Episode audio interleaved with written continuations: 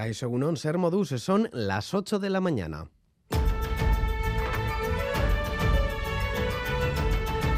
Crónica de Euskadi con Lier Puente. La crisis aumenta por momento y no parece que vaya a remitir pronto. Tras los ceses en la directiva de la OSI de Donostialdea, ahora el subdirector médico del área quirúrgica, Adolfo Begiristain, ha renunciado a su cargo y lo hace entre acusaciones directas al Departamento de Salud. Presenta su dimisión por desavenencias y no alineamiento con la dirección de Osakidecha. Begiristain denuncia que el Servicio Vasco de Salud toma decisiones por capricho de la consejera Gochones Sagardui. La polémica ya ha saltado al ámbito político, la oposición achaca la crisis a un problema estructural dentro de Osakidecha y Pepe Ciudadanos ha anunciado que pedirá la comparecencia de la consejera Sagardui en el Parlamento Vasco. Escuchamos a Nerea Cortajarena, EH Bildu, José Manuel Gil, Pepe Ciudadanos. Creo que hay un modelo de gobernanza, de una gobernanza vertical en la que no se tienen en cuenta los profesionales. Esta mala gestión tiene de vez en cuando crisis que, que digamos salen a la superficie y no es este un caso aislado, hay muchos más.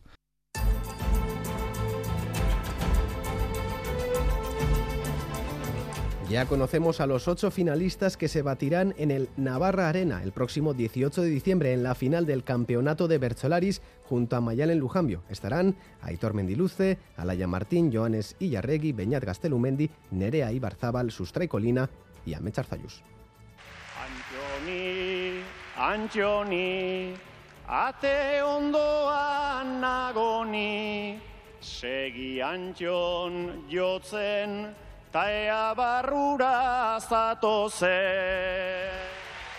Rusia dejará de suministrar petróleo a Europa este mismo año, después de que la Unión Europea decidiera topar el precio del barril ruso a 60 dólares. Así lo ha hecho saber el embajador ruso ante los organismos internacionales en Viena, Mikhail Ulyanov.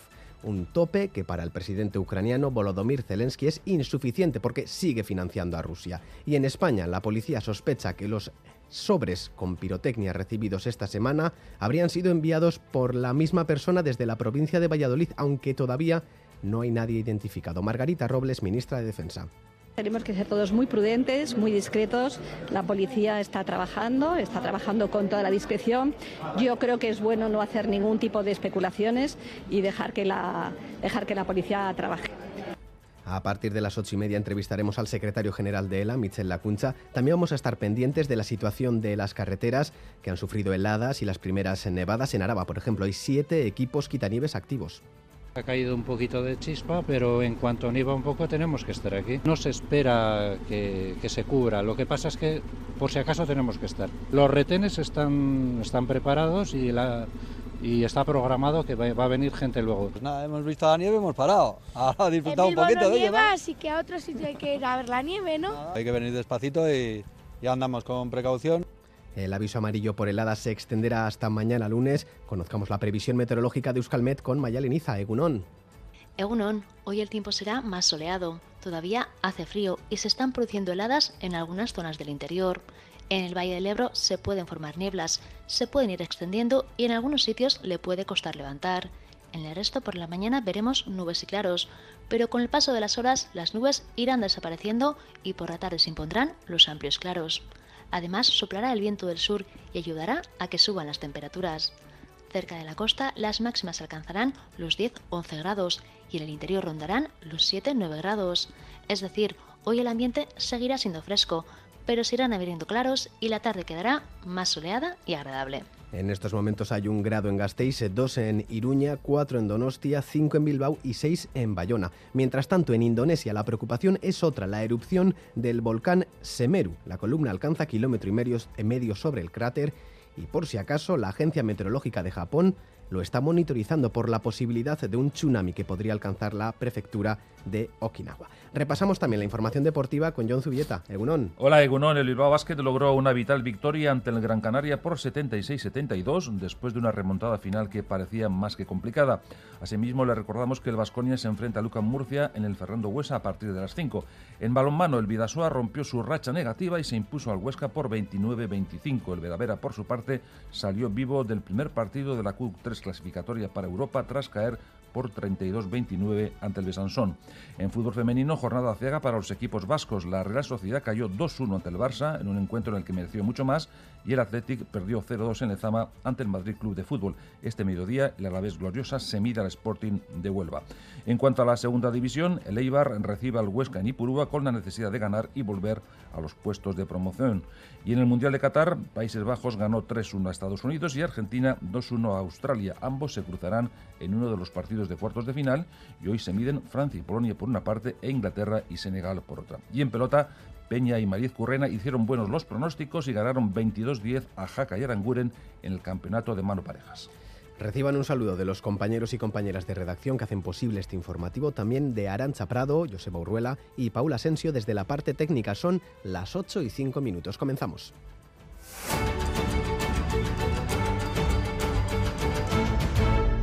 La renuncia de Adolfo Begiristain, subdirector médico del área quirúrgica del Hospital Donostia, agranda la crisis. Ha presentado su dimisión por desavenencias y no alineamiento con la dirección de Osakidecha que el día previo destituyó a la directora médica del mismo centro, Idoia Gurruchaga, horas después del cese de la gerente de la OSI Donostialdea, Itziar Pérez. Begiristain acusa al Servicio Vasco de Salud de tomar decisiones por capricho de la consejera de Salud Gochones Sagardui. Este fue también uno de los temas del Parlamento de las Ondas de este sábado. La oposición achaca la crisis a un problema estructural dentro de Osakidecha y Pepe Ciudadanos ha anunciado ya que pedirá la comparecencia de la consejera de Salud Gochones Sagardui en el Parlamento Vasco. Agustín Serrenondía. PNV y PSD niegan que haya habido purga alguna en el cese de los dos cargos de la OSI de Donostia. Son simplemente decisiones de carácter profesional, competencia de la dirección. Aitor Urrutia, Gloria Sánchez. Eh, hablar ahora de purgas, puedo entender que generen generarán disgusto en, en, algunas partes, pero en principio yo entiendo que son procesos más bien eh, normales. Los ceses, eh, como los nombramientos, entran dentro eh, de la potestad de las capacidades de, organizativas del departamento. EH Bildu considera que los ceses causados por desavenencias de las personas afectadas con la dirección, dice Nerea Cortajarena, demuestran que Osakidecha necesita un nuevo modelo de gobernanza además de todos los problemas que tiene Osakidecha y el sistema público de salud, creo que hay un modelo de gobernanza, de una gobernanza vertical en la que no se tienen en cuenta los profesionales, en las que se toman decisiones que van en contra de los criterios de, de esos y esas que están todos los días atendiendo el sistema de salud. Desde el PP Ciudadanos, José Manuel Gil ha anunciado que pedirá la comparecencia parlamentaria de la consejera de Salud aquí ha habido una falta de transparencia por parte del gobierno vasco espectacular y nos encantaría que nos dijesen por qué han cesado a estas dos personas. Y por su parte, el Carrequín Podemos Izquierda Unida ha denunciado que ceses como estos son fruto de la cada vez mayor privatización de los servicios de Osakidecha. Este sábado ha sido día de celebración por el Día Internacional de nuestro idioma, el euskera. En el acto institucional, el Gobierno vasco, las diputaciones forales y los ayuntamientos de las tres capitales vascas han querido poner en valor la ley del euskera, que cumple 40 años bajo el lema El acuerdo clave del futuro. El Lendakari Urcuyu destaca el amplio acuerdo alcanzado en aquel entonces, del que proviene, entre otras cosas, su eficacia. Maitane Subijana. Sí, han celebrado conmemorando la ley del euskera, la conocida ley que firmó el ex lendakari Carlos Garecochea. Con la representación de hasta seis consejeros, Urcuyo ha destacado su valentía democrática de quienes impulsaron y tramitaron la ley como ejemplo a seguir. Oroigarri horrek, ordea, ez dio euskara bizi berritzeko aleginari azken punturik jartzen. Lanari eta konpromisoari eusteko deia ere bada. Beharrezkoa izaten jarraitzen du, berroi urte geroago, ausardi ura, erronka berriei ere adostasunez aurre egiteko. Añade que esta ley ha posibilitado el crecimiento ejemplar del euskera. Además de la amplia representación política actual, han estado presentes las ex consejeras Mari Carmen Garmendia y Miren Azcárate. Ambas han hecho un llamamiento a seguir trabajando con firmeza. Motasuna behar da, baina malgutasuna ere behar da. Eta aldan eta erarik erosoenean, elkarrekin bidea egiteko modu aurkitu behar da. Hemen e, euskararen normalizazioaren legeak egunero jartzen dizkigun erronkak betetzeak eskatzen du guztiok borondatea izatea elkarrekin lanean aritzeko. Las instituciones vascas han rendido un homenaje a las personas que impulsaron y tramitaron la ley básica de normalización del uso del euskera.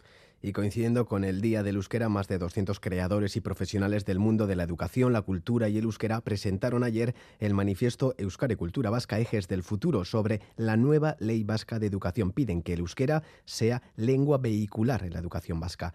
Irache Retolaza es una de las firmantes. Ezinbestekoa da hezkuntza lege berriak honako hiru puntuak berariaz jasotzea. Euskara ikas eta irakas hizkuntza izango duen eredu orokortu inklusiboa, euskal kultura ardatz izango euskal kurrikuluma eta hezkuntza ezarautua ere osorik euskaraz. Día Internacional del Euskera que coincidía con el Día de Navarra, otra tradición de la jornada en la que se entregan medallas. Este año la medalla de oro recaía en la Confederación Empresarial de Economía Social CEPES Navarra. La presidenta María Chivite destacaba el arraigo que tiene en la comunidad y la labor que hace por la inclusión, sobre todo en las zonas con riesgo de despoblación. Enplegua, aurrerapen iraunkorra, bidezko askunde bateratzailea, hurbiltasuna, inklusioa.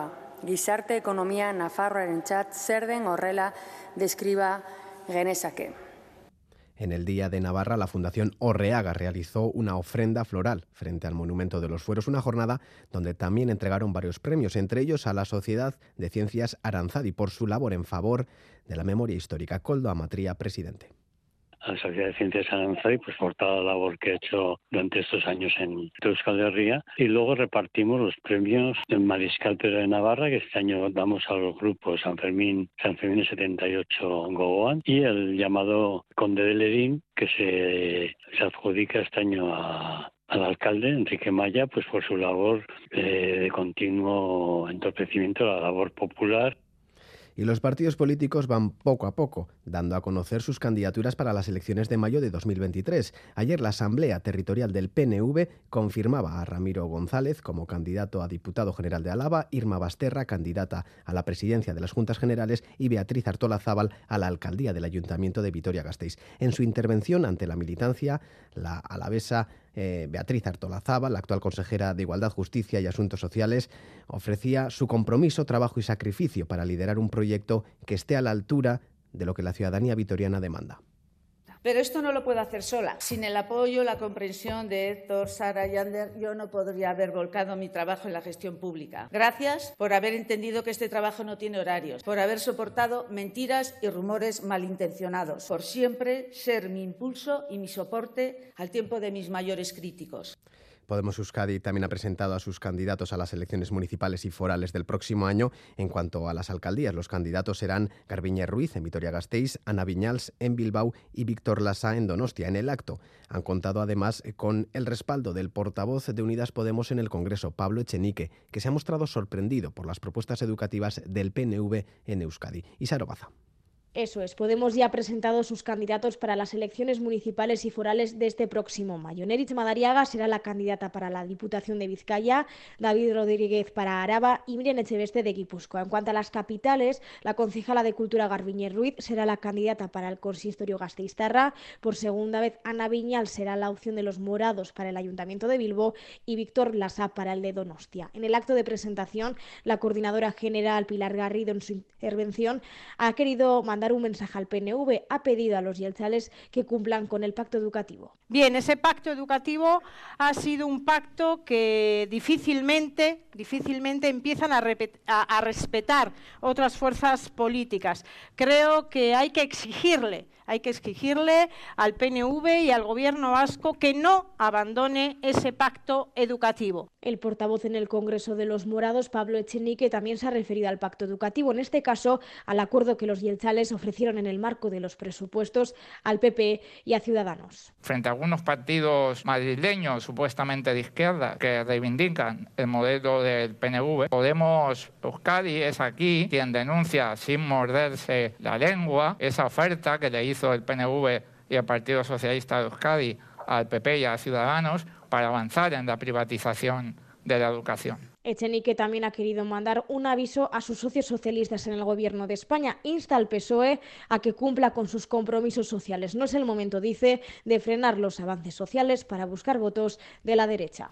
El portavoz de RC en el Congreso, Gabriel Rufián, ha reconocido que su partido utilizó el voto al proyecto de los presupuestos como palanca de fuerza para forzar al gobierno de Sánchez a eliminar el delito de sedición por el que fueron condenados los líderes del proceso. La ministra de Defensa, Margarita Robles, ha respondido diciendo que Rufián está en su propia campaña electoral. Nosotros eh, no es que no confiemos o es que le tengamos manía al PSOE, es que le tenemos memoria. Entonces, desgraciadamente, en muchos casos tenemos que utilizar palancas de fuerza para que el PSOE se mueva en compromisos que, de hecho, son suyos. Bueno, yo me imagino que Rufián está en su propia campaña electoral y, por tanto, yo lo considero dentro del ámbito de la campaña electoral del, del señor Rufián. Y en la Purdi las aguas están revueltas en la localidad de Sempere porque en los próximos meses tendrán que repetir elecciones municipales tras la dimisión de 10 concejales del grupo del alcalde Dominique Idiart. Ahora la oposición notifica que tomará el mismo camino y por tanto tendrán que repetir elecciones por falta de representantes. Aitor Sagarzazu. La oposición ha lamentado la falta de transparencia y que no les han tenido en cuenta, y por ello van a dimitir. Escuchamos a Jean Bernardo Losor, jefe de la oposición de Sempere. Zazpiek egun deliberatu du. Zen da sobera bere ekiparetik. Eta guk erran egin nuen, etzula segituko afera horrek. La situación en Sempere ha empeorado este último mes. Primero fueron cinco concejales del grupo mayoritario quienes dejaron el cargo, quejándose de que no participaban en las decisiones. Después fueron otros cinco electos a Berzales y ahora está en manos de la oposición repetir elecciones o no. Al dejar el cargo y como no habrá sustitutos, no se completan los dos tercios del Consejo Municipal y por ello el prefecto tendrá que convocar elecciones. El jefe de la oposición opina que es triste para el municipio. Sempre ez du behin ezautu gauzoi gertatzen hiru urte buruan berriz bozak hoi etzuen hola segitu behar eta domaia da senperentzat. El alcalde Idiart, por su parte, ha expresado esta semana que no tenía intención de dejar el cargo. No obstante, para primavera tendrán que hacer unas nuevas elecciones en Sempere. En Iparralde también, en Maque han organizado la fiesta de la selección vasca tras el Campeonato Mundial de Pelota celebrado en Biarritz. Quieren relanzar la reivindicación de una selección vasca para todos, Aitor. Ese es el objetivo, pedir una selección que incluya a las y los deportistas de todo Euskal Herria. En este caso, la pelota ha sido el eje principal porque son los jóvenes pilotaris de la zona quienes han organizado el programa. Uno de ellos es el makearra Eñaute Echeverria. Egitik abiatzen den mugimendua denez, e, olako egunak beharrezkoak dira, gero eta gehiago egin beharko dira, ala jendean eh, kontzientziak pixka bat garratzeko, eta bai, Euskaldun txenditzeko, eta Euskaldun bezala, ea lortzen dugun federazio baten untatzea eta, eta nazioarteko txapelketen egitea. Han comentado la posibilidad de incluir pelotaris de Iparralde o Navarra en la selección que se va a crear para la comunidad autónoma vasca y hablan de la necesidad de reforzar las relaciones entre todos. Rusta ha venido desde Vizcaya. Iparraldean egiten denean hegoaldekoak etorri bergara iparraldera eta hegoaldean egiten denean iparraldeko edan bergara ezagutu, indartu gure harreman hauek eta aldarrikapen egiten dugun era berean ba pizkat gozatu eta disfrutatu bideo honetaz. En el programa en Maquea, mesa redonda, partidos de pelota, berchos y conciertos. En Urola Erdía cada vez es más amplia la oposición al parque eólico de Piaspe, proyecto de la multinacional noruega Starkaraf. Sañu Bisirik y Oletan Eres son los nombres de las asociaciones que se oponen a esta construcción, compuesta por vecinos de los municipios afectados. Gaizka Otamendi. Ez du izan nahi zentral eoliko aurka gaudenik, gu aizpimarra nahi dena da, energi berriztagarri eta jasangarri jenalde gaudela, baldin eta bere lekuen jartze baldin baia. Zona industrialetan eta leku urbanizauetan. Y ya conocemos los nombres de los Bercholaris que disputarán la gran final, que se celebrará el próximo 18 de diciembre en el Navarra Arena. Mayalen Lujambio estará allí por ser la vigente Zapeldún y le acompañarán Aitor Mendiluce, Alaya Martín, Amet Arzayus, Joanes Illaregui, Beñat Gastelumendi, Nerea Ibarzabal y Sustray Colina. Tres mujeres por primera vez en la historia. Nerea Picabea. Mucha emoción y mucho nerviosismo en la última semifinal en el frontón Vizcaya entre los 3.600 versozales para conocer los nombres de los versolaris que cantarán en la final. Con algo más de sufrimiento que en anteriores ediciones, Ahmed Arzayus aseguró ayer su presencia en la final de este año, en lo que será su cuarta final. Euskaldun jaio izana zamorratzen aiz Orain larrialdi globala dago guztion burutan, bukatua dagoela dirudien mundu untan.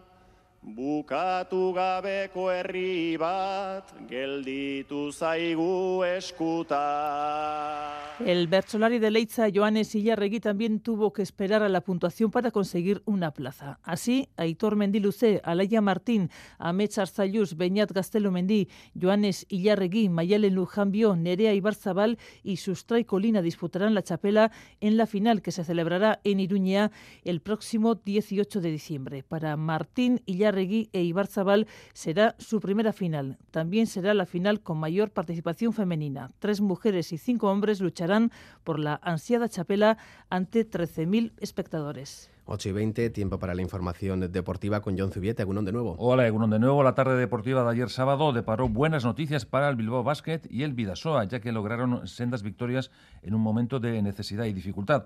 En Miribilla, los hombres de negro ganaron al equipazo del que hablaba Jaume Ponsarnau en un encuentro que parecía perdido en los últimos minutos, pero una espectacular reacción hizo posible la remontada. Al final, 76-72, con una gran actuación de Hackanson. Raúl Pando nos resume lo que fue el encuentro. Raúl, Egunon. Egunon John, victoria importante y merecida del Bilbao Vázquez 76-72 frente al Gran Canaria, equipo que solo había perdido dos eh, partidos hasta la jornada de ayer. Desde el inicio por delante el eh, conjunto de Yoma Posarnau, que tuvo el mérito de remontar eh, cuando me parecía que la dinámica del partido llevaba una victoria de los de Lakovic, que se pusieron ocho arriba a falta de ocho minutos para el final del encuentro. El 43% de acierto en el triple, la defensa en momentos puntuales y claves del partido y sobre todo Hackanson, 27 puntos el sueco, 5 triples y el definitivo a falta de 22 segundos eh, son algunas de las claves eh, para que la victoria se quedara en Miribilla. Seis victorias ya para el Bilbao Basket eh, que se asienta entre los ocho primeros de la tabla clasificatoria. Escuchamos a continuación a Pons Arnau que resaltaba el mérito de haberse sobrepuesto a las adversidades en un encuentro con varios partidos dentro.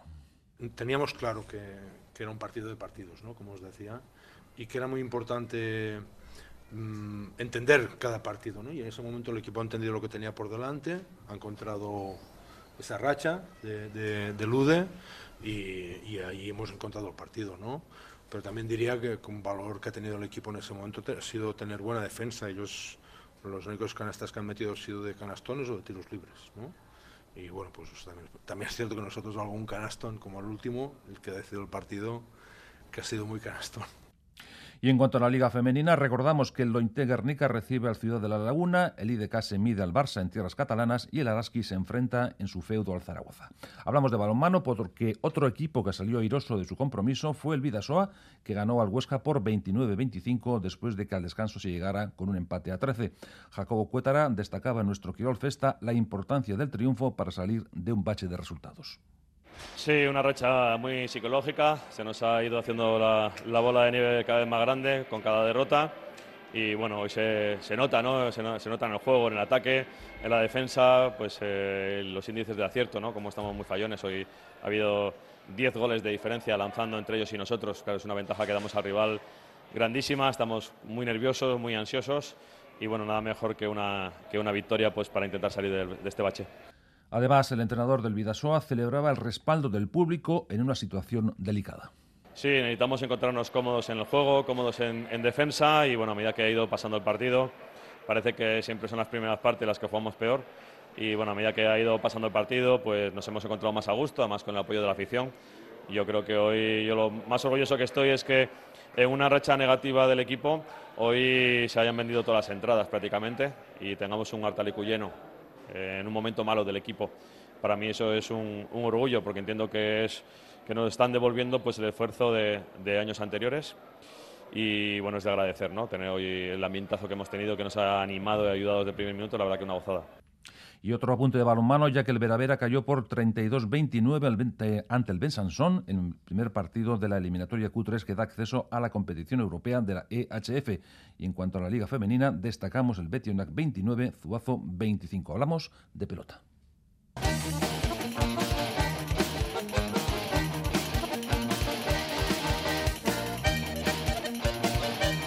Momento ahora para la pelota porque el campeonato de mano parejas vivió ayer un nuevo capítulo en Lizarra y se cumplieron los pronósticos. Peña Mariz Currena estuvieron a mejor nivel que Jaca y Aranguren. Miquel Bilbao nos lo cuenta. Miquel, Egunon.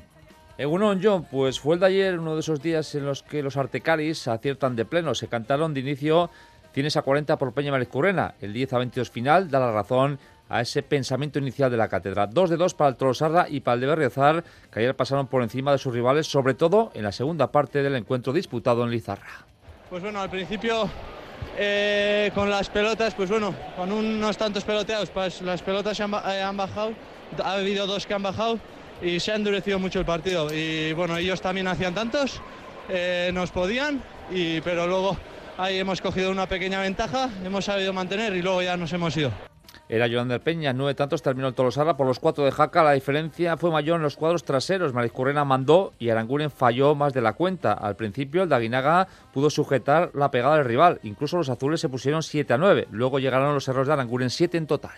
Eh, no me salía nada, de piernas no andaba bien. Eh, en, Barcelona, al llegar al choco, no me cansaba, no me cansé dentro del partido y hoy he bajado dos veces y el tercero no he bajado. Al final, eh, antes del principio no me he encontrado bien y bueno, así me ha tocado el día y bueno, al final si la próxima semana jugamos mejor. Al final 10 Jacaranguren, 22 para Peña Correna después de 51 minutos y 414 pelotazos, 2 de 2 para los ganadores. Con dos derrotas se queda la pareja guipuzcoana de Baico. En el torneo de segunda, Darío Ascue 12, Salaverría Oyer Echevarría 22. Segundo punto para los vencedores. En los perdedores, Darío jugó por el lesionado Zabala. Y por lo que se refiere al fútbol femenino, la Liga F nos dejó dos derrotas dolorosas. La de la Real Sociedad fue después de haber merecido mucho más en su visita al Barcelona, al que tuvo contra las cuerdas, pero en el tramo final, en el último minuto, se fragó la derrota. Natalia Arroyo lo lamentaba, pero también resaltó el carácter competitivo de sus jugadoras. Qué pena, eh, sabíamos que aquí es muy difícil ganar, nadie lo, está consiguiendo. El, objetivo, el desafío era era llevar el partido, ser capaces de llevar el partido hasta el final, eh, conseguir creer y conseguir incomodarles. Creo que en muchísimos momentos del encuentro hemos sido capaces, ya no solo por ir por delante del marcador, incluso cuando ya se empatan, darle vuelco al partido y tener ocasiones para, para intentar volver a ponernos por delante. Creo que el equipo ha estado buscando la victoria, no buscando solo el, hacer algo bueno, competirle al Barça, sino buscar ganarles y en muchos momentos eh, hemos conseguido sentir que se podía. Y por lo que hace referencia al Athletic, nueva derrota en Lezama ante el Madrid Club de Fútbol que volvió a disponer de una futbolista que fue determinante a la que no supieron parar las rojiblancas, como admitió Iraye Turregui. No hemos sido capaces de, parar a, sobre todo a una jugadora, ¿no? porque yo creo que la primera parte ha estado muy igualada. Eh, las, el peligro que nos han podido hacer ellas han sido con, pues bueno, con las carreras de, de Kundananji y de hecho así han llegado los dos goles. ¿no? Habíamos eh, puesto una defensa de tres centrales precisamente para, para eso, porque Kundananji pues bueno, no es el primer partido que decide. Y la Liga F tiene también otro compromiso para uno de nuestros equipos, el Alavés Gloriosas, que se mide esta mediodía, este mediodía al Sporting de Huelva, un equipo con unas características muy definidas, según Íñigo Juaristi. Eh, siempre han sido equipos eh, muy, muy rocosos, con gente que, trabaja muy bien en los aspectos defensivos, eh, siempre equipos que, juegan muy bien en, en, esa, en ese juego de duelos y de disputas, y en ese sentido nos vamos a encontrar un equipo pues, muy ordenado, eh, y, que, y, que, en ese tipo de juego que he comentado, pues nos, nos, seguramente nos lo va a intentar complicar, ¿no? Y a ver cómo somos capaces de eso, de, igualarnos por lo menos en esa, en esa parte de los duelos. Y a ver si somos capaces también de poner ese punto más de cuando tengamos balón, de darle sentido al juego y de, generar ocasiones, ¿no? Y más fútbol porque el Eibar recibe en Ipurúa al Huesca, será a las seis y media. Gaisca Garitano elogió la fortaleza de un equipo oscense que hace de la defensa su mejor virtud. No, oso gol gutxi jasotzen dituena, uste dut amarraldi utzi duela porteria utzean, eta hori asko da, e, oso zaila da gola egitea, eta oso batuta jokatzen dute, espero dugu partidu zaila, ikusita hueskak e, nola jokatzen duen, nola defenditzen duen, ze ordenekin egiten duen, nola dago duen antolatuta, eta gero, ba, e, ez da git, e, oso plantilla ona bebai, eta eta eta bueno, respetua diogu danoi be, be, bezela, baina ba, konfiantza handia daukat nire jokalariengan. Oso ondo ikusten ditu dalako entrenatzen egunero eta eta bihar ba, bueno, ba, saiatuko gara irabazten eta eta ni baikornaz, ez, ikusita taldea.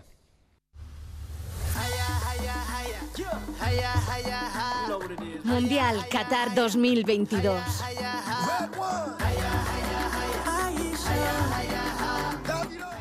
Pues con esta alegría vamos a hablar del Mundial de Qatar que ayer cumplió una nueva jornada, se cumplieron ayer los pronósticos, Países Bajos se deshizo de Estados Unidos por 3-1 y poco después hizo lo mismo Argentina ante Australia por 2-1. Los vencedores se van a medir en uno de los encuentros de cuartos de final y para hoy están previstos los partidos Francia-Polonia, será a las 4, y el Inglaterra-Senegal a partir de las 8. Hasta aquí el tiempo del deporte. Les emplazamos a una nueva edición del Quirol al Día. Será a partir de las dos y media. Es que recasco. Agur.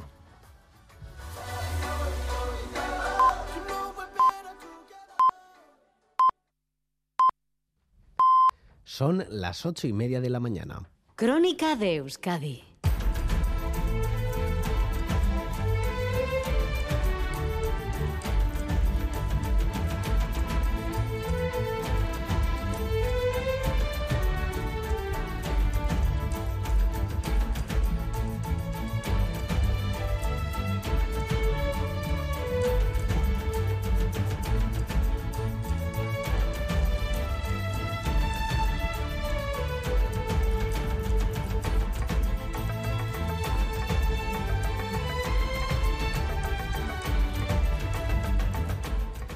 Amanecer gélido el de hoy con temperaturas bajo cero durante la madrugada en muchos puntos del territorio. En Herrera se han registrado menos 2,5 grados, en Avechuco menos 1. Conectamos con Euskalmet, Mayaleniza, Egunón. Hola, Egunon. ¿Hasta cuándo va a durar este frío y las heladas?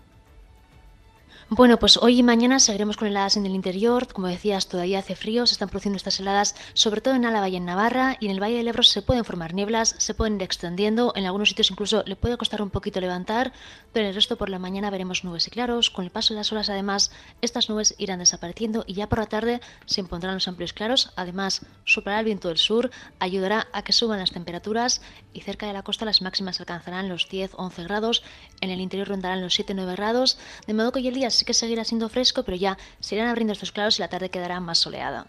Bueno, pues, eh, pues nos pondremos una chaqueta un poco más fina, pero no del todo. Maya Leriza, es que No, ricasco. es. Agor.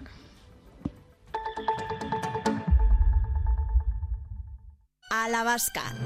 La experiencia de una gastronomía con carácter. Euskadi Gastronómica, Euskadi Basque Country, Departamento de Turismo, Comercio y Consumo. Gobierno vasco. Euskadi. Bien común. Esta noche en E ETV2. Bienvenidos a la capital de Limburgo, Onguietorri, a Maastricht. De hecho, el nombre de Maastricht viene de- del río Mosa, el trayecto de Mosa, Maastricht. A muchos os sonará su nombre porque aquí en 1992 se firmó el famoso Tratado de Maastricht, aquel que dio origen a la actual Unión Europea. Viajamos a la ciudad más antigua de los Países Bajos. En Vascos por el Mundo, Maastricht. Esta noche en E ETV2. Hola, soy Jorge Fernández y como ya sabes, un día excelente puede empezar de muchas formas. Lo que igual no sabías es que con las nuevas cápsulas de aluminio Café Fortaleza Platinum Excellence, además puede empezar muchas veces. Pruébalas y haz de tu día un día excelente. Café Fortaleza. Su sabor perdura. Radio Euskadi. Compartimos lo que somos.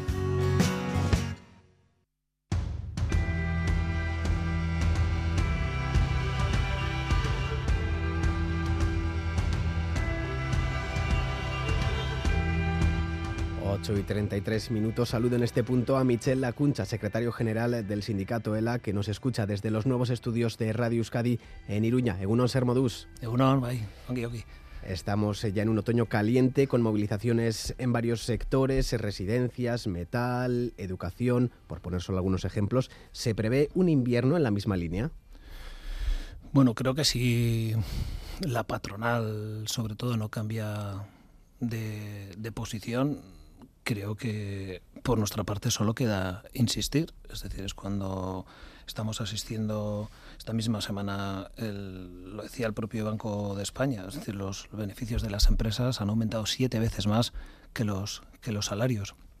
Estamos asistiendo a un, a un tiempo donde, donde la subida de la, de la inflación está complicando eh, de una manera extraordinaria la, las condiciones de, vida de la gente corriente, de la clase trabajadora, y por contra lo que estamos viendo es que las, las empresas están logrando récords históricos de, de beneficios. ¿no? Entonces, en ese contexto, el, el sindicato ELA plantea sobre todo una, una defensa de, de, los salarios, una defensa contra, contra la precariedad que se encuentra contra una estrategia patronal, como estamos viendo ahora, por ejemplo, en, muchos sectores, sobre todo en el metal de, de, Vizcaya estas últimas semanas, donde lo que nos dicen es, que no están dispuestos a, a garantizar el, eh, el IPC y que no quieren hablar, de, en este caso, de, de que los trabajadores y trabajadoras pueden mantener su, su, su, nivel adquisitivo, ¿no? Entre, y por eso creo que la única, la única vía que se deja en este caso al, al sindicalismo y en este caso también a, a ELA es la de la lucha sindical y la de recurrir a la huelga. Uh -huh. El metal vizcaíno ha estado cinco días de huelga. Las posiciones parecen muy di distanciadas entre sindicatos y patronal y se habla ya de una posible huelga indefinida. Eh, ¿Cuándo se reunirán? Sin reunión es difícil llegar a acuerdos. Bueno, de momento creo que el, hay una reunión el, día 12, eh, que es una reunión a la que han llamado eh, los tres eh, sindicatos que conforman en ese sector hoy la mayoría, que son eh, la UGT y, comisiones. Hay que recordar que en el metal de, de Vizcaya el sindicato ELA tiene un 40%, pero sin embargo aquí hay una alianza de, tres sindicatos que está constituida por LAP, UGT y, comisiones que, bueno, que, plantean la negociación y, y la dinámica de este sector en otros, en otros términos. ¿no? Y creo que hay, una, hay un par de cosas que explican eh, esa, esa unidad de acción, en este caso entre la UGT y comisiones, que es que no quieren comprometerse a, establecer unos mínimos, unos mínimos para los para que en este caso las y los trabajadores del metal de Vizcaya sepan por lo que luchan y sepan además cuál es el compromiso de cada uno de los sindicatos delante de, de la patronal, ¿no? Y creo que lo que une también en este caso a la UGT y comisiones es mandar un mensaje a la patronal para decir que aquí hay eh, sindicatos que están eh, dispuestos a firmar más, más barato que lo que, que lo que lo haría ELA. ¿no?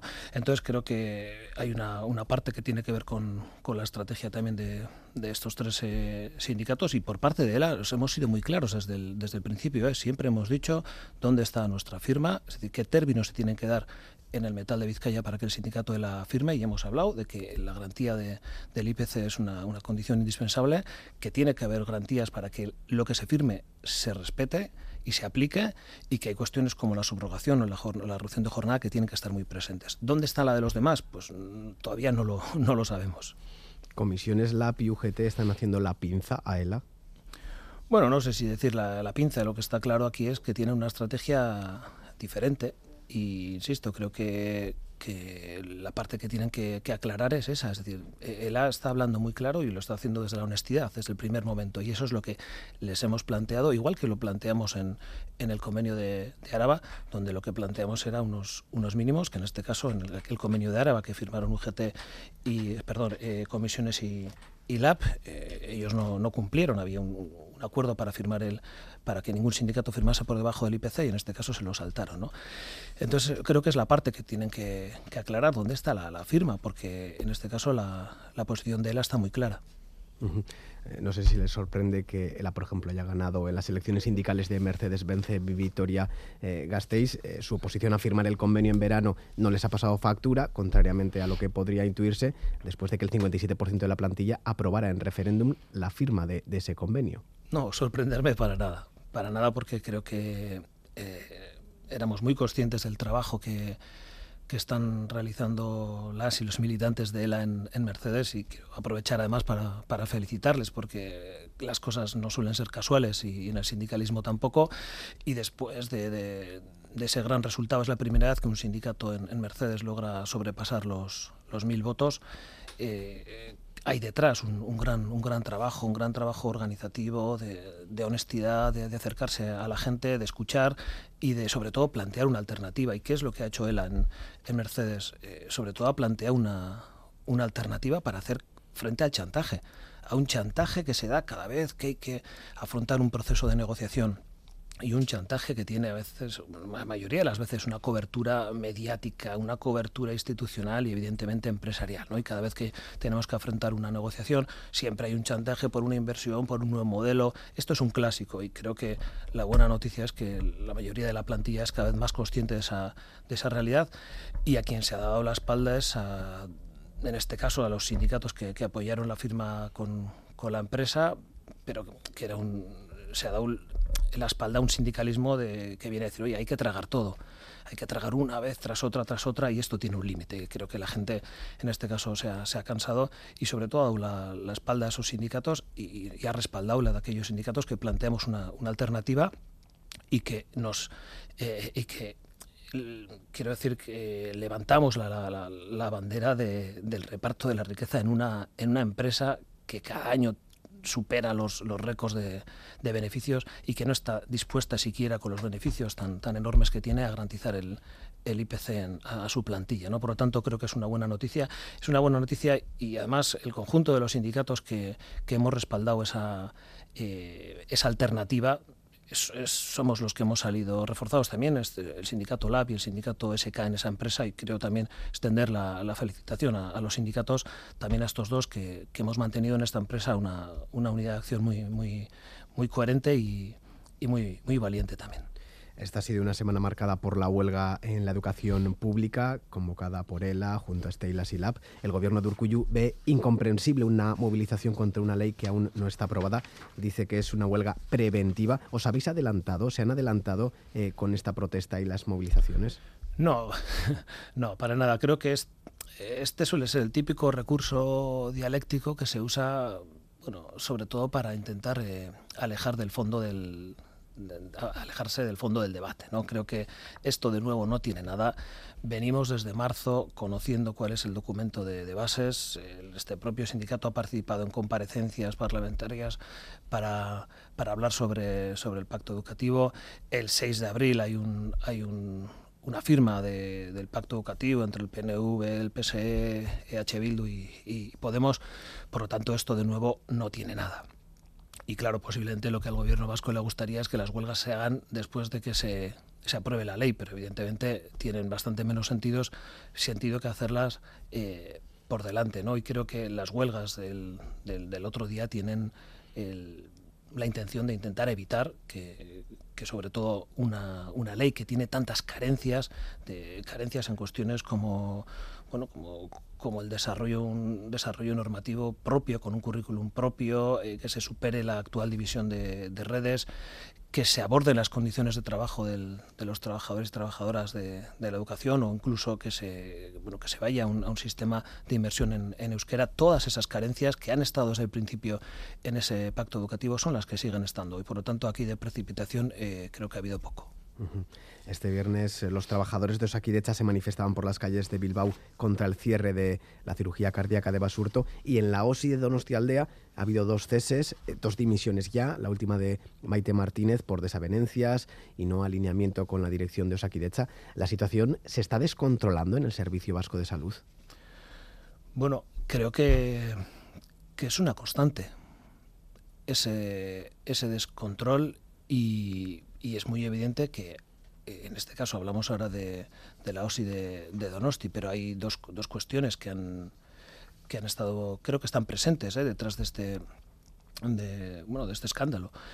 Creo que por un lado hay un, deterioro bastante evidente y hay una desatención de Osakidecha que está en el trasfondo de esas decisiones. Es decir, hoy eh, el gobierno vasco no está apostando por fortalecer Osakidecha y solo hay que ver los presupuestos que ha aprobado, es decir, lo que se va a invertir en Osakidecha el año que viene son 220 millones de euros menos de los que se ha hecho este este año. Es una muestra muy evidente de la falta eh, en este caso de, bueno, de determinación y, de apoyo que, que, en este caso el gobierno vasco tiene con respecto a Osakidecha. Y creo que luego también detrás de estas decisiones, porque creo que los mismos, eh, las dos directoras eh, que que han sido destituidas y también el, el otro profesional que, ha anunciado su, dimisión, ponen encima de la mesa también una gestión alejada y, y autoritaria, que no se quiere oír a los profesionales y a las profesionales de, de y en vez de cambiar y en vez de, en vez de sobre todo escuchar y, y, reorientar lo que se hace hoy con Osakieta, lo que se opta es por la vía más autoritaria y en este caso se opta por, por destituir. ¿no? Pero nosotros creemos que el, que el gobierno vasco debería tomarse en serio a, a Osakieta y sobre todo debería aumentar la, la inversión en Osakieta, cosa que hoy no hace. Uh -huh. Con el caso de Basurto, eh, de pasar esa cirugía cardíaca a cruces, ¿se está mm, tratando de un proceso de privatización eh, al estilo Ayuso?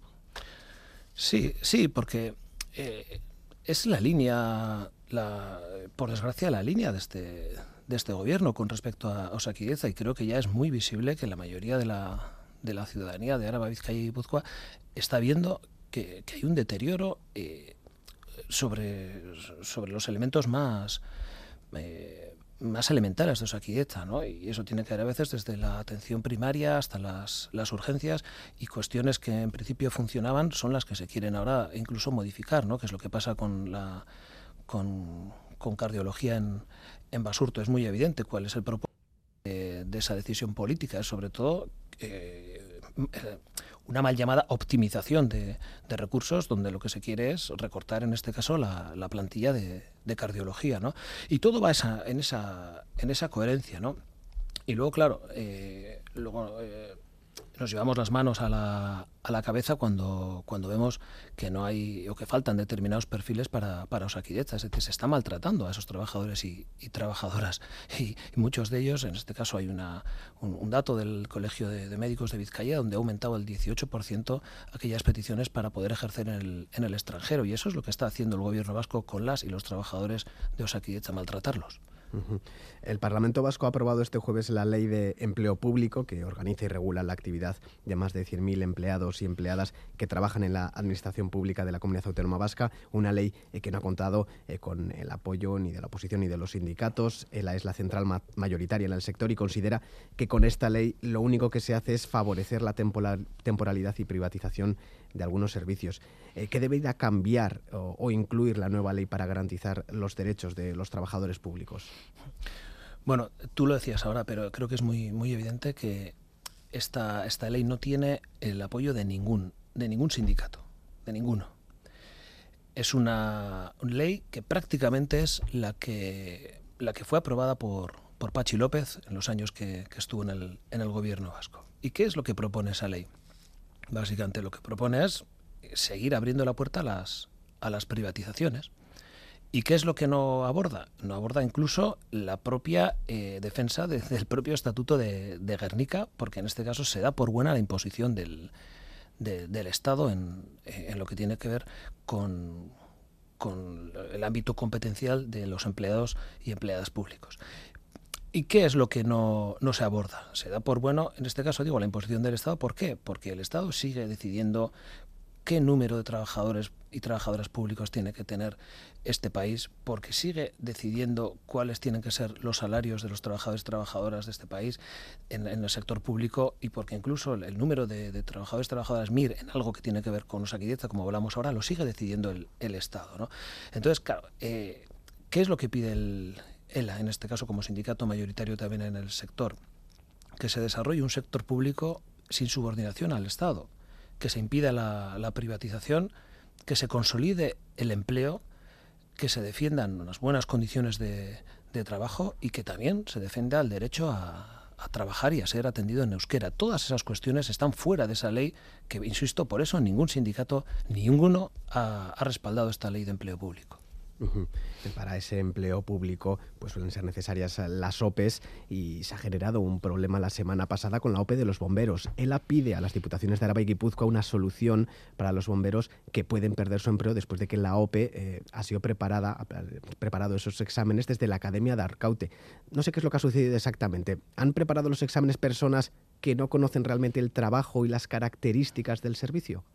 Bueno, lo que ha pasado aquí es que las cosas se han hecho mal se han hecho mal y se han hecho mal eh, porque se han querido hacer de otra manera diferente a lo que se han venido haciendo. Esta es la primera vez que una OPE no se hace por la institución que la convoca. En este caso se hace por una, en este caso por una subcontrata que, eh, por una encomienda, mejor dicho, que se hace desde Arcaute. Y las pruebas que se hacen están fuera de la realidad cotidiana de, de esos bomberos y bomberas. Entonces, claro, eh, entre otras cosas también además, y, y, y hay puntos también de, de, cierta gravedad, como que se han vulnerado los propios derechos lingüísticos de aquellos eh, bomberos y bomberas que han querido hacer los, los exámenes y las pruebas en, en euskera porque no, no, no, no, se han, no se han preparado así, ¿no? Y claro, ¿cuál es la consecuencia de esta? Que prácticamente el 70% de los bomberos y bomberas que estaban trabajando como interinos pueden quedarse en la calle. Esa es la consecuencia de esta chapuza, ¿no? Entonces creo que no es admisible que, que se hagan las cosas desde, desde ese punto de vista y que incluso haya políticos, en este caso desde la Diputación de, de Álava, que vengan incluso a, a, tratar esto como, como la mayor de las normalidades, donde el 70% de los y las trabajadoras interinos que estaban desempeñando sus trabajos puedan quedarse en la calle. Es evidente que esto necesita otra, otra solución. Los trabajadores están preocupados por sus salarios, eh, con, con, la subida constante de, de, los precios. Los sindicatos quieren que la subida de los precios del IPC se traslade a los salarios. Los empresarios dicen que no es posible. Confebasca argumenta que las cuentas de resultados de las empresas no pueden sostener subidas de sueldos eh, del IPC, más en un contexto de crisis como el actual. ¿Está en un punto medio la solución? ¿Se corre el riesgo de que en medio de la negociación se congelen los salarios? El, la posición de la patronal es, eh, creo que lo hablábamos en la, primera pregunta que me, hacías, ¿no? pero creo que la posición de la, de la patronal, ¿cuál es hoy? La, insisto, ¿eh? Hay, eh, hoy si analizamos eh, los datos que, económicos que, que, se están desprendiendo de la, bueno, de, de lo que son los beneficios empresariales, lo que estamos viendo es que tanto este año como este primer semestre también lo que, eh, lo que hemos visto es que los em beneficios empresariales están creciendo y lo están creciendo están creciendo de una manera constante, ¿no?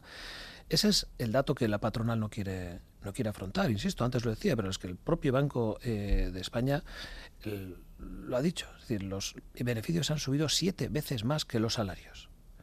Entonces, este tiene que ser el primer punto a la hora de abordar la, la, negociación. ¿Qué es lo que pasa? Que la patronal sabe que con una inflación ahora del 6,8%, si bloquean la negociación, si no firman convenios, prácticamente se está produciendo ya una devaluación salarial.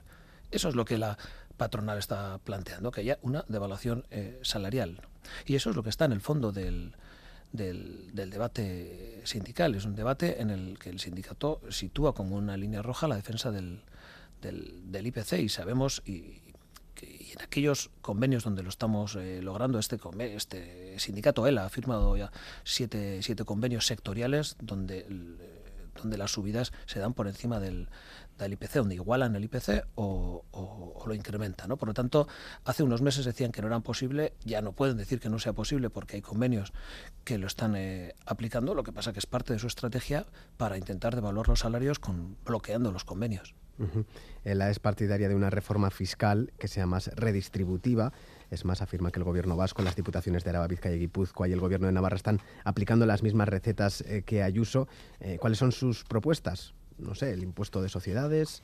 Bueno, creo que está pasando algo muy, eh, muy visible, por desgracia, en este, en este país. Y hablo sobre todo de, de la parte sur de este país, de, de los gobiernos de Gasteiz y de, y de Iruña, que mientras que incluso organismos internacionales como el FMI, eh, la Comisión Europea, también organizaciones poco sospechosas de ser de izquierda, justo lo, lo contrario, están diciendo que hay que, que hay que abordar una, una, reforma fiscal y ellos no lo plantean por una convicción ideológica como lo hacemos nosotros, sino ya por, por, por necesidad, porque evidentemente eh, en una situación como la que, la que estamos hacen falta más recursos para, para, intentar solucionar la vida de la gente corriente, que es lo que no hacen eh, por norma general nuestros, nuestros gobiernos. Entonces estamos planteando eh, cosas muy, muy concretas, porque en este caso a este ritmo los gobiernos de, Gasteiz y Iruña, el de Urcullo y el de Chivite, van a ser los únicos de, la Unión Europea que no hablen de, fiscalidad, porque si analizamos lo que está pasando estos últimos meses, se han firmado, en este caso se han aprobado los, presupuestos de, de Navarra, no hay ninguna mención a la, a la fiscalidad. Y cuando se hace, precisamente se hace en dirección contraria para rebajar, por ejemplo, el impuesto de patrimonio empresarial, como se ha hecho en, en Navarra. ¿no? Entonces, eh, lo que estamos planteando son cuestiones muy, muy concretas, es decir, que se aborde, por ejemplo, lo que pasa con, lo que pasa con, el impuesto de sociedades. Antes eh, lo vengo comentando a lo largo de toda la entrevista. Las empresas están ganando más que nunca, pero las administraciones no les, no les, no les exigen eh, que, que, aporten en base a ese, a ese incremento de, de, beneficios. Y lo que estamos diciendo es por cosas tan sencillas y tan revolucionarias, entre comillas, como que las empresas pagan de beneficios uno de cada cuatro euros que ganan. El 25% del impuesto de sociedades que sea un tipo efectivo real, ¿no? Que eso es lo que no está lo que no está pasando. ¿no? Y luego que estamos planteando también, bueno, pues que en este caso las rentas de, de, del capital tributen igual que también las rentas del, del trabajo y que aquellos eh, que más ganan también eh, por medio de su salario sean los que más contribuyan. ¿no? Cuestiones tan básicas como esas que nuestros gobiernos están muy, muy lejos de abordar, por desgracia.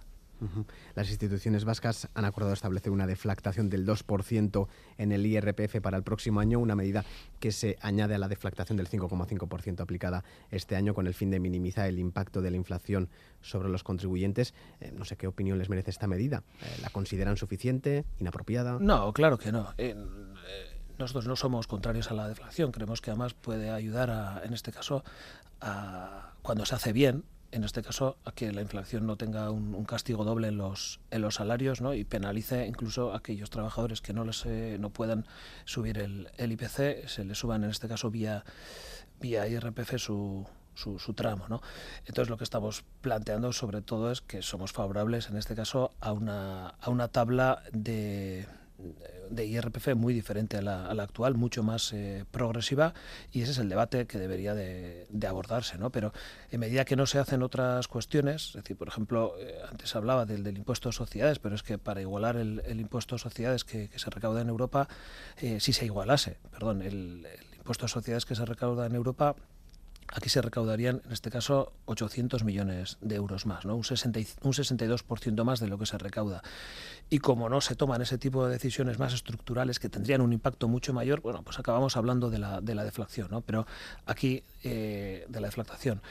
Pero aquí sobre todo lo que falta son, son medidas de, de fondo para abordar una, una estructura fiscal que, que, es muy, muy injusta y que sobre todo cada vez más va cayendo en, en las espaldas de las y los trabajadores. En su momento se opusieron a, la reforma laboral, eh, lo tenían claro. Eh, dos cuestiones al respecto. Eh, ¿Le han visto con el tiempo alguna bondad? Y por otra parte, ha habido un aumento de la contratación indefinida, pero en Euskadi ese tipo de contratación está perdiendo fuelle respecto al resto del Estado. ¿A qué cree que se debe? Bueno, nosotros, el sindicato ELA se opuso a la reforma laboral empezando por una cuestión muy sencilla, porque nos dijeron que aquella reforma laboral iba a ser derogada. Y eso se dijo por parte del PSOE, se dijo por parte de Unidas Podemos y se dijo eh, también, se, se reivindicó por sindicatos como UGT y comisiones. Bueno, todos mintieron. Todos mintieron porque esa reforma laboral no fue, no fue derogada y quien seguramente hace una, una reflexión eh, más eh, apropiada a la realidad, curiosamente, es la propia patronal, señor Garamendi, que dice que ellos están contentos con esta reforma laboral porque les permite mantener todos los elementos de flexibilidad que Rajoy les dio en su, en su día. ¿no? ¿Qué es lo que está pasando hoy con, el, con los datos del, del paro? que se están maquillando, se maquilla la estadística, porque hoy hay personas que están cobrando el desempleo como fijos discontinuos que no computan como parados. Esa es la parte de la trampa de esta, de esta reforma. Y nosotros, en esta parte, nunca hemos escondido que pudiese tener un efecto, pero no un efecto tan, tan extraordinario como el que se está vendiendo, porque es que eh, si nos atenemos a los últimos contratos firmados, en este caso prácticamente también en la comunidad toda Vasca y Navarra, tres de cada cuatro contratos firmados siguen siendo temporales. Y el 12% solo son eh, indefinidos a, a, jornada completa. El 12% solo. ¿Por qué? Porque luego hay otros muchos convenios que, son, por favor. que se firman en, eh, eso, con, con, jornadas, con jornadas parciales. ¿no? Por lo tanto, creo que nuestros elementos críticos a la reforma siguen, siguen estando hoy más de actualidad que nunca. Nos hemos quedado sin tiempo para más. Michel Lacuncha, secretario general del sindicato de la Gracias por acercarte, acercarse a los estudios de Radio Euskadi en Iruña. Es que ricasco, soy Bezala, Beti Bezala,